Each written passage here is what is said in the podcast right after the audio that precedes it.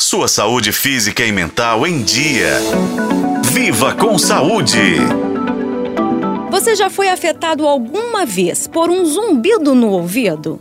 Sabe aquele som que incomoda bastante, que às vezes pode ser percebido até em ambientes silenciosos ou quando estamos nos preparando para dormir? Pois é, esse problema, também conhecido como acufeno, afeta cerca de 15% da população. Existem dois tipos principais de zumbido: o subjetivo, que está ligado a atividades irregulares no córtex auditivo cerebral, e o objetivo, causado por ruídos gerados por estruturas próximas ao ouvido, como fluxo sanguíneo de veias e artérias, lesões cranianas ou espasmos musculares.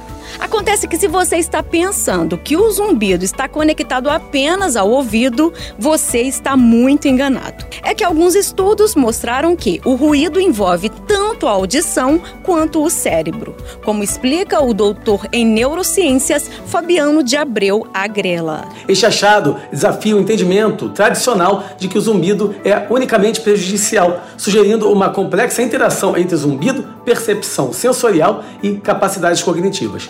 A pesquisa sugere que a ressonância estocástica, ao aprimorar a percepção da fala, pode ter um papel positivo na preservação da função cognitiva em algumas pessoas, apesar do zumbido frequentemente ser acompanhado por perda auditiva, tradicionalmente associado ao declínio cognitivo. E essas descobertas abrem novas perspectivas sobre como diferentes aspectos da nossa inteligência podem influenciar a percepção sensorial e oferecem um caminho intrigante para futuras pesquisas na interseção da neurociência cognitiva e audiológica.